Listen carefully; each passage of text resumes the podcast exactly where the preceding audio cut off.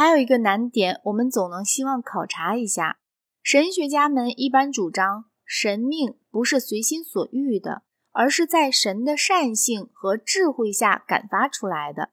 这便要求先于神命必须有某种善的概念，促成了神不发其他神命，独独发出那些神命。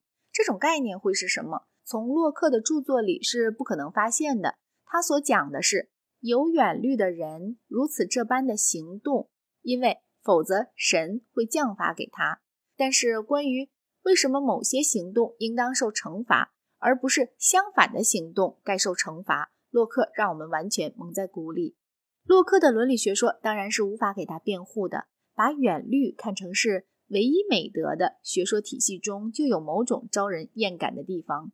撇开这点不说，对他的理论还有一些比较非感情的反对理由。首先说，人只需求快乐，这是因果倒置。不管我可巧需求什么，可得到它，我就会感觉到快乐。但是通常快乐由于欲望，不是欲望由于快乐。像被虐狂者那样需求痛苦也是可能有的。在这种情况，满足欲望仍旧有快乐。然而。快乐里含混着它反面的东西，即使按洛克自己的学说讲，人也不就是希求快乐，因为最近的快乐比渺远的快乐更是人所希求的。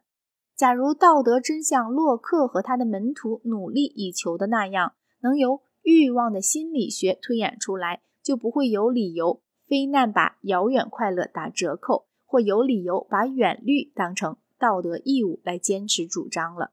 简括说来，洛克的议论是：我们只希求快乐，但是实际上有许多人并不就是希求快乐，而是希求最近的快乐。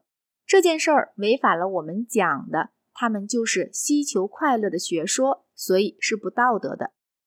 几乎所有的哲学家在他们的伦理体系中都首先立下错误的一说，然后再主张不道德便是照。足以证明这一说错误的那种做法去行动。可是，假使该学说当真正确，这件事根本就办不到。在这种类型中，洛克便是一个实例。